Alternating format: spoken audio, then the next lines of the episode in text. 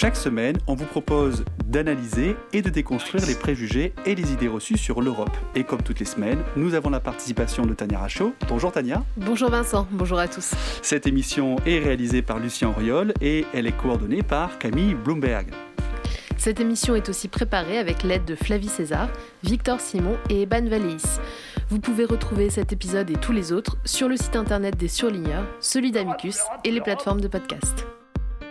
Dès 2022, demain, quoi, les 18 meilleures équipes européennes pourraient se retrouver au sein d'une ligue fermée. Un championnat rien qu'à elle qui fonctionnerait un petit peu comme la NBA aux États-Unis. Et tout ça pour la beauté du sport. Je plaisante évidemment, ce qui compte, c'est l'argent pour changer. La FIFA et les grands clubs à la manette ont fait leurs calculs. Cette ligue fermée pourrait rapporter 5 milliards d'euros par an. C'est quand même autre chose que les deux pauvres petits milliards de la Ligue des Champions. Hein. La nature universelle et la diversité du football européen ne peuvent pas être détournées par quelques-uns le mode de vie des Européens n'est pas compatible avec un football européen réservé aux riches et aux puissants. Alors vous venez d'écouter, dans l'ordre de passage, Virginie Fulpin sur Europe 1 le 22 octobre 2020, et puis euh, euh, le vice-président de la Commission européenne, Margaritis Chinas, euh, le 21 janvier 2021, lu par Tania. Alors Vincent, quelle est l'idée reçue du jour? Tania, l'idée reçue aujourd'hui, c'est que la Commission européenne empêcherait l'émergence d'une Super Ligue de football. Ah, et d'où vient cette légende européenne? Eh bien, euh, en fait, de la commission elle-même, Tania. Ah, nouveau? Est-ce que c'est vrai ou c'est faux? Bah, Vu que c'est la commission, par la voix même de son vice-président, qui s'oppose à la Super League, euh, on va dire que c'est quand même plutôt vrai. Euh, néanmoins, il faut essayer de voir si la Commission européenne est réellement en mesure de s'y opposer ou si c'est de la gesticulation politique hein, pour montrer son soutien, notamment à l'UEFA. L'Europe, l'Europe, l'Europe et pour en parler aujourd'hui, on reçoit Jean-Louis Tour, qui est journaliste sport et qui co-anime avec Mohamed Bouafsi tous les soirs à 18h Top of the Foot sur RMC. Bonjour Jean-Louis. Bonjour Vincent. Ça ne vous dérange pas qu'on vous appelle par votre prénom? Non, ça ne me dérange pas, non. Parfait. Alors, Jean-Louis, déjà, qu'est-ce que c'est que la Super League? Alors la Super League, euh, c'est un, projet euh, qu'ont les, les, plus grands clubs euh, européens qui se regroupent et qui ont donc cette idée d'un championnat fermé qui serait unique dans le football. On n'a jamais connu ça dans l'histoire. Et c'est un championnat qui, pour ces clubs-là, aurait plein d'avantages financiers puisqu'ils imaginent générer beaucoup plus d'argent que ce qu'ils font actuellement. ça veut dire que ce serait un championnat qui regrouperait par exemple les 15 meilleures équipes européenne et qui s'affronteraient tout au long de la saison. Alors d'un côté, ça peut paraître séduisant parce que ça euh, garantirait que des beaux matchs entre les plus grandes équipes du monde, Real Madrid, euh, Liverpool, euh, tous les trois jours, exemple. Mais à côté de ça, euh, c'est pas si simple parce que il y a quand même les championnats nationaux euh, qui sont toujours là. Les clubs dépendent euh, de ligues, de championnats nationaux et il y a déjà des compétitions déjà installées comme la Ligue des Champions que tout le monde connaît. Donc la question, ça va être de savoir si ils ont vraiment ce projet de Super League derrière la tête ou si c'est uniquement une menace qu'ils brandissent pour obtenir des choses vis-à-vis de la Ligue des Champions traditionnelle. Mais alors justement, vous dites qu'il y a des raisons d'argent, etc., pour, créer cette Super League. Est-ce que la Ligue des Champions ne rapporterait pas assez? À leurs yeux, elle ne rapporte pas assez, effectivement. Alors c'est vrai que euh, ça peut paraître étonnant parce que c'est la compétition la plus lucrative, euh, avec des, droits télé très importants, des recettes billetterie très importantes, euh, des, des, primes pour les équipes qui vont très loin dans la compétition très importantes. Mais à leurs yeux, ça ne suffit pas. À leurs yeux, il y a un écart entre ce que génèrent dans la compétition ces gros clubs-là et l'argent qui rentre dans leur caisse. Eux, ils ont l'impression qu'ils ne touchent pas assez par rapport à, l'argent qu'ils génère dans cette compétition. Donc c'est pour ça que je parlais de menaces, euh, et, d'ailleurs c'est plutôt mon avis, euh, c'est qu'à mon avis ils euh, veulent davantage une, évolution dans la Ligue des Champions, et d'ailleurs après que cette menace ait été brandie, l'UFA a réagi en faisant un, un, projet de réforme de la Ligue des Champions qui avantagerait ces clubs historiques, qui permettrait de se qualifier plus facilement, qui permettrait aux gros championnats d'avoir plus de clubs qualifiés. Donc tout ça, ça ressemble à des revendications de ces gros clubs pour assurer leur place euh, en Ligue des Champions.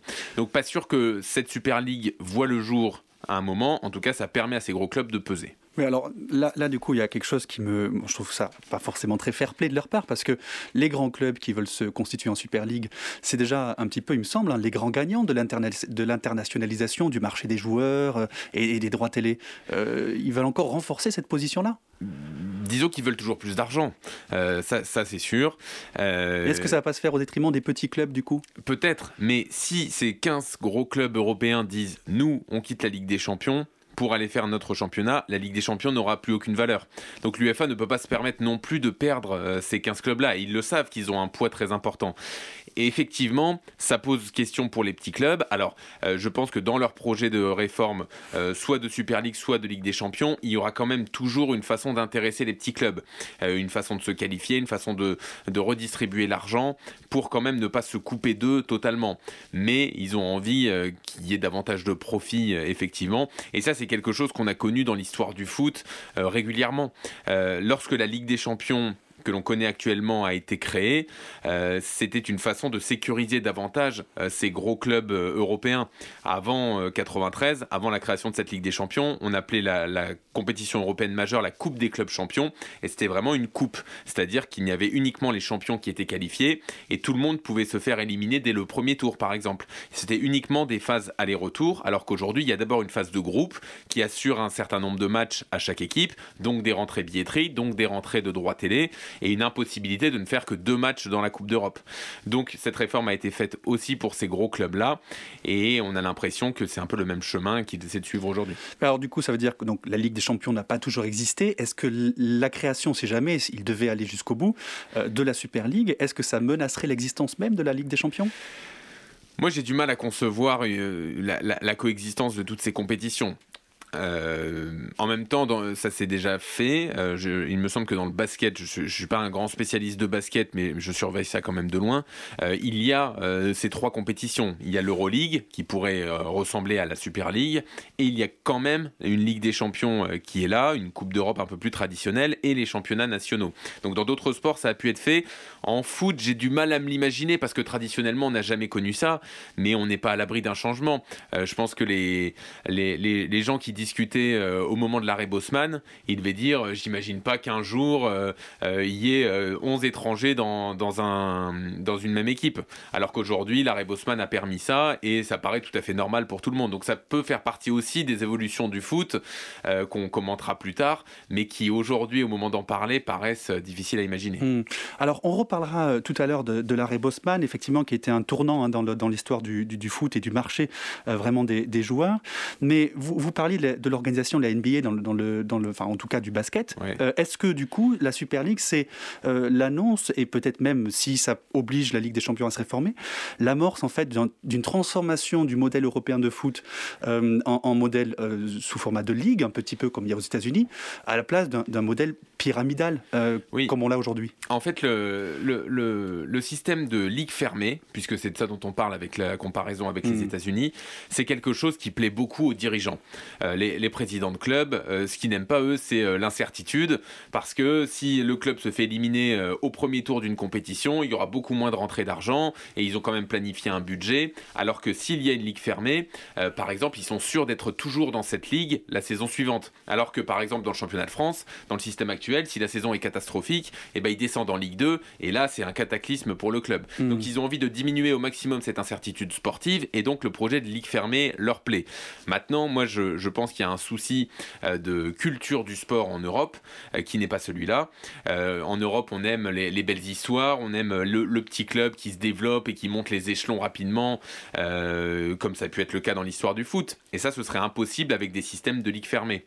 et puis, il y a autre chose quand même qu'il faut avoir en tête, c'est qu'il faut absolument que le football se réforme parce qu'il y a une désaffection autour de ce sport. De moins en moins de jeunes regardent le foot, suivent le foot, consomment le foot, et il faut quand même mener une réflexion globale. Alors peut-être que ces jeunes seront plus intéressés par une Super League où tous les week-ends ce sont les plus grands clubs européens qui s'affrontent, alors qu'aujourd'hui il faut attendre le mois d'avril, le mois de mai pour voir ce genre d'affrontement.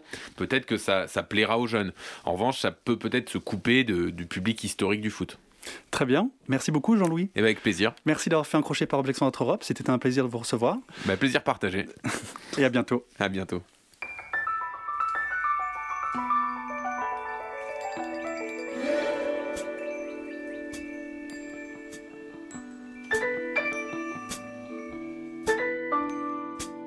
Vous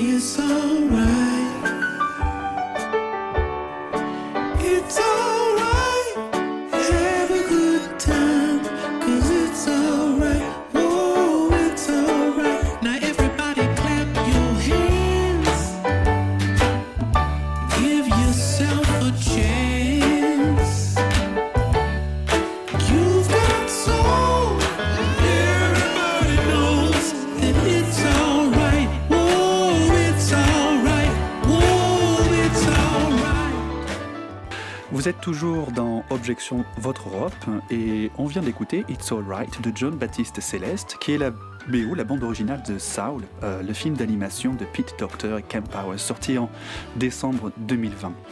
Et aujourd'hui, on parle de foot et j'ai rencontré Albrecht Zontag pour parler de cette Super League qui intrigue tant les fans et le club. L'Europe, l'Europe, l'Europe et on reçoit aujourd'hui euh, dans Objection Votre Europe également Albrecht Zontag, qui est sociologue, professeur à l'ESCA, école de management, auteur en 2009 des Identités du football européen, publié aux presses universitaires de Grenoble.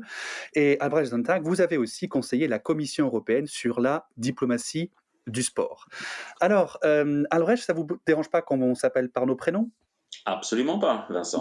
Bienvenue dans Objection Votre Europe. Alors, la Super League il paraît que c'est un serpent de mer euh, et que ça fait des années euh, que c'est une idée euh, qui traîne comme ça. Est-ce que vous pensez que cette Super League va voir le jour finalement?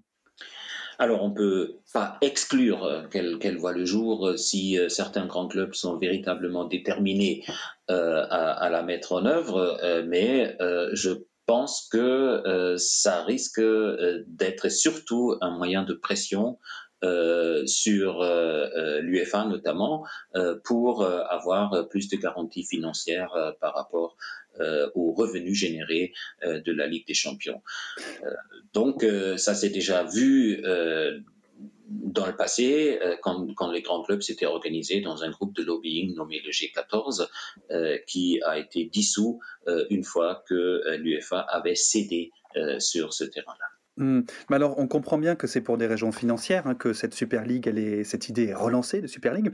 Mais est-ce que forcément, ça serait vraiment plus rentable que la Ligue des Champions, une Super League? Euh, je pense que non. Euh, je, je, suis convaincu que euh, les calculs des très grands clubs qui poussent euh, vers cette Super League ou qui, qui l'utilisent comme un éventail sont basés sur des fausses prémices. Euh, le football n'a pas saisi euh, l'opportunité de la pandémie pour faire une introspection critique. Euh, et je pense qu'il est basé ou qu'il base ses calculs sur des présomptions qui ne, ne, tiendront pas dans, dans, la réalité. Cet argent, cette manne qui doit être distribuée parmi les plus riches et les plus puissants, euh, elle, doit venir de quelque part. Euh, et ça n'est possible que si des diffuseurs ou des partenaires ou des sponsors reconnaissent euh, l'attractivité du produit qui est proposé. Et c'est là qu'elle va blesse, parce qu'il n'y a aucune garantie que ce produit nouveau soit perçu comme attractif euh, par euh, les consommateurs, notamment euh, à la télévision. Oui, d'autant plus que ce, nouveau produit, donc, il réduirait quand même de manière assez euh, drastique la compétition, parce que l'idée, c'est donc que 15-20 clubs maximum s'assurent, euh, dans le cadre d'une ligue fermée, euh, d'être présents à la, dans la compétition et de ne plus prendre de risques. comme le disait Jean-Louis Tour en première partie, c'est-à-dire ils prennent plus le risque hein, d'être mis dehors, d'être sortis en, cours de compétition. Est-ce que est-ce que c'est vraiment attirant une compétition qui n'en est plus une? Euh, bien sûr que non. Hein. je, comprends votre question rhétorique, elle est bien formulée. Euh, et ce n'est pas un juriste que je vais me mettre à expliquer euh, que c'est aussi attaquable sur le plan juridique, cette ligue fermée. Ouais, alors effectivement, c'est vrai que c'est une, euh, comment dire, une proposition qui pourrait poser des problèmes euh, juridiques, notamment, qui pourrait être une entrave à la libre concurrence, euh, qui, est, notamment garantie par les traités européens et que l'Union européenne applique avec le plus grand soin hein, ces règles de concurrence, euh, et, notamment euh, la Commission européenne qui peut être assez sévère avec les, pratiques qui visent à réduire euh, la, concurrence, qui visent à réduire la concurrence, et concurrence en anglais, ça se dit competition. et si on se met à réduire la compétition, eh bien forcément ça, va poser problème. Là notamment, qu'est-ce qu'on a comme problème? Potentiellement, un, abus de position dominante de la part des 15 plus gros clubs européens le marché euh, des, droits télé euh, pour le football, c'est à peu près 8 milliards d'euros par an. Euh, et, si on additionne le chiffre d'affaires de ces différents clubs, on, arrive à peu près entre 30 et 40% de, ces droits télé. On, aurait donc en fait hein, des, clubs qui sont en position dominante ici face à plein d'autres petits clubs à côté qui n'ont pas les moyens de réagir et qui verrouillent le marché, verrouillent la compétition. Et donc très clairement, euh, alors après, il faudrait faire une analyse économique plus poussée, mais ça pourrait très bien être un abus de position dominante, ou alors, ou alors, sans aller jusque-là, que ça soit euh, euh, malgré tout une entente entre concurrents. Et ça aussi, c'est illégal, hein, c'est anticoncurrentiel. Donc, c'est vrai que cette Super League, elle pose des problèmes juridiques et on a peine à croire que eux-mêmes euh, les ignore, et ce qui renforce peut-être l'idée que ça n'est qu'un moyen de pression sur la Ligue des Champions euh, pour qu'elle pour qu'elle se réforme. Euh, mais alors, il y, a aussi Albrecht Sontag des questions de, de rétorsion, c'est-à-dire qu'il y a des menaces, des menaces de la part de l'UEFA et de la FIFA de prendre des mesures de rétorsion contre les clubs qui participeraient à cette Super, cette super League. de quoi s'agit-il? Est-ce qu'on a déjà vu ça par le passé? Comment ça fonctionne? Les instances de, gouvernance sportive, euh, évidemment, veulent se défendre et veulent garder la main mise sur l'organisation euh, des grandes compétitions. Euh, c'est aussi leur principale source de revenus, n'oublions pas. et c'est aussi leur principale opportunité de redistribution par la suite, notamment aussi au football amateur et à des, des euh, fédérations euh, qui sont moins bien loties euh, que les cinq très grandes de, l'Europe de l'Ouest. donc, évidemment, ils, voudront répondre et ils contre-menacent, pour, ainsi dire, contre les, grands clubs en, disant que des, joueurs engagés dans une compétition euh, de sécession euh, seront bannis des grandes compétitions des équipes nationales. Et ça, pour tout joueur, évidemment, c'est un, un aspect qui, qui, compte, non seulement pour, pour, le romantique qui sommeille en lui, jouer une Coupe du Monde, c'est quand même autre chose, mais ça rehausse aussi, bien entendu, la valeur sur le marché du travail. C'est évident, euh, une bonne performance euh, à l'euro, par exemple, hein, ça, ça, ça, vous donne une autre position pour négocier votre prochain salaire. Donc, les, les, les joueurs seraient sensibles à ça.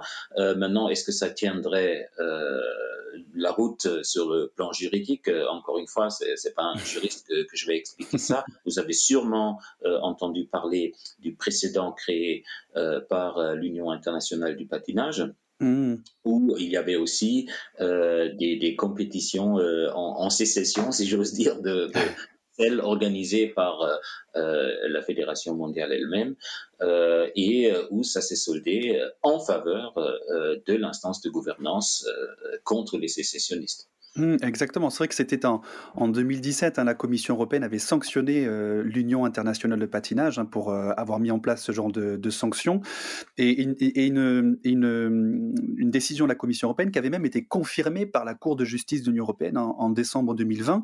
Il y avait même un précédent à ça, en 1999, dans le secteur de l'automobile, euh, avec la Fédération internationale automobile, qui avait elle aussi déjà mis en place des, des sanctions, et elle s'est fait épingler là aussi déjà hein, par la la, Commission européenne. Donc effectivement, ces menaces de sanctions par l'UEFA et la FIFA seraient probablement illégales, euh, et sachant que la Super League elle-même serait peut-être, voire même sans doute illégale. En fait, on, se rend compte vraiment là qu'on est face à plus des prises de position euh, et, des, une sorte de négociation par menace interposée, mais, mais que probablement, en tout cas, il faut l'espérer, elles ne seront pas mises à exécution ni d'un côté ni de l'autre. Euh, parce que il y a quand même un élément intéressant, c'est le, positionnement des institutions de l'Union européenne euh, vis-à-vis -vis de cette proposition de Super League. On l'a entendu en introduction, le vice-président de la Commission, Margaritis Chinas, euh, qui est commissaire au, mode de vie euh, des Européens, et qui disait, donc euh, comme on a entendu, que cette euh, Super League ne serait pas conforme au mode de vie européen, à la conception que l'on se fait en Europe euh, du sport et surtout du, football. C'est quoi euh, cette conception que l'on a en Europe de l'organisation euh, du football, Albrecht Sonntag alors, il faut dire que la Commission, euh, suite euh, à l'arrêt Bosman de 1995, euh, s'est quand même interrogée si elle n'avait pas été trop brutale en appliquant la loi de l'économie sur cette activité sportive qui reste toujours entre deux eaux, qui brasse beaucoup d'argent, mais qui reste aussi une pratique sociale partagée par un très très grand nombre de, citoyens européens et, et, à laquelle il faut peut-être appliquer aussi un, un certain nombre d'exceptions comme le réclament évidemment les instances de, de gouvernance sportive. Mmh. Euh, ce qui a été reconnu, euh, c'est euh, par la Commission, excusez-moi si, si j'approfondis, mmh. mais euh, ce, qui, ce, qui, a été reconnu par la Commission, notamment aussi dans le, la, leur définition du modèle européen du sport, c'est le rôle que joue le sport dans la cohésion sociale et dans l'intégration sociale, dans la socialisation des, citoyens. Et, ça, c'est quelque chose qui ne peut être soumis euh, exclusivement à des, critères économiques et juridiques. Il y a quelque chose à préserver là-dedans. Oui, mais alors est-ce que c'est pas un peu euh, hypocrite de la part de la Commission européenne de prendre cette position-là, alors que justement vous parliez de d'internationalisation, etc., du foot? Il y a donc un arrêt Bosman en 1995 qui est une décision euh, célèbre dans le domaine du sport euh, euh, de la Cour de justice des communautés européennes, qui a en fait donné le top départ à cette internationalisation des transferts de, joueurs et qui a fait s'envoler complètement les parce qu'il fallait assurer la libre circulation des travailleurs et des personnes en Europe, etc. Et donc, et donc on a ce point de départ là. Et aujourd'hui, la Commission européenne vient nous dire qu'en fait, le mode européen, euh, la vision, la conception qu'on a euh, européenne du sport, c'est de la solidarité entre les clubs, etc. Est-ce que c'est pas un petit peu euh, contradictoire? Alors, euh, contradictoire euh, peut-être, si on le dit dans, dans, la même phrase, euh, quand on place ça sur les 25 ans qui se sont écoulés depuis l'arrêt Bosman, on peut aussi dire il y a que les imbéciles qui changent jamais d'avis.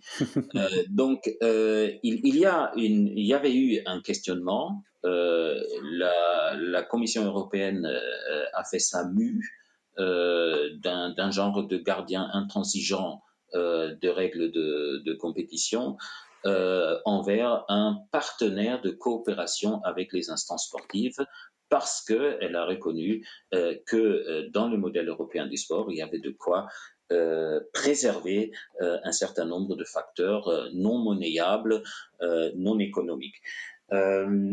Donc hypocrisie, non. maintenant, est-ce qu'elle est qu'elle voudrait intervenir dans la bagarre qui se mettrait en place euh, euh, si jamais cette sécession a lieu et la Super League est créée.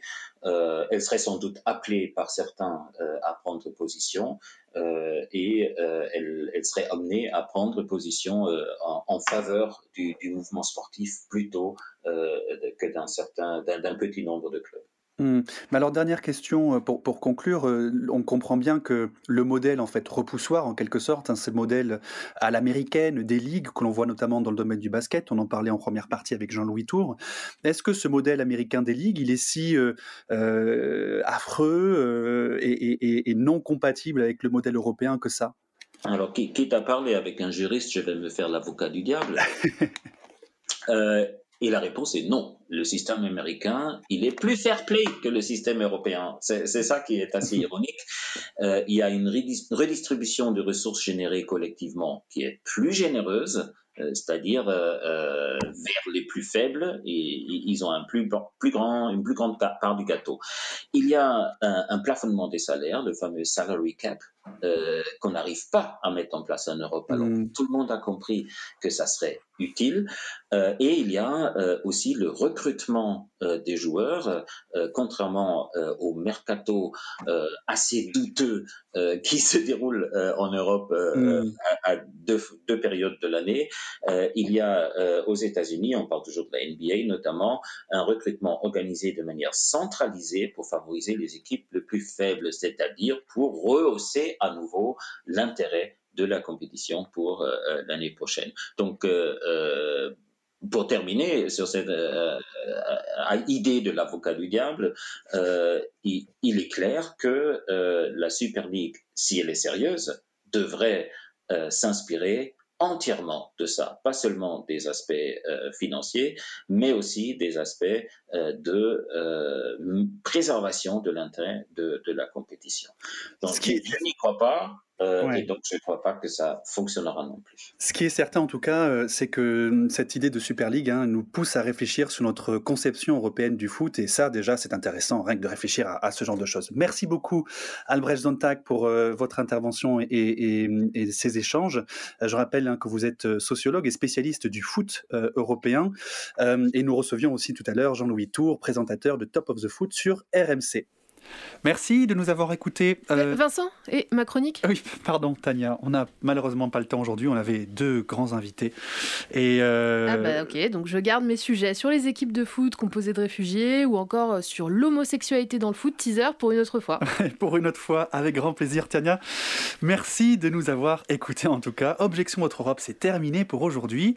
Rendez-vous au prochain épisode sur les ondes de radio, d'Amicus Radio et puis aussi des surligneurs. Toutes les références et les extraits sonores sont à retrouver sur la page de l'émission sur le site d'Amicus Radio. Et pour l'actu, vous nous suivez sur les réseaux sociaux. À bientôt.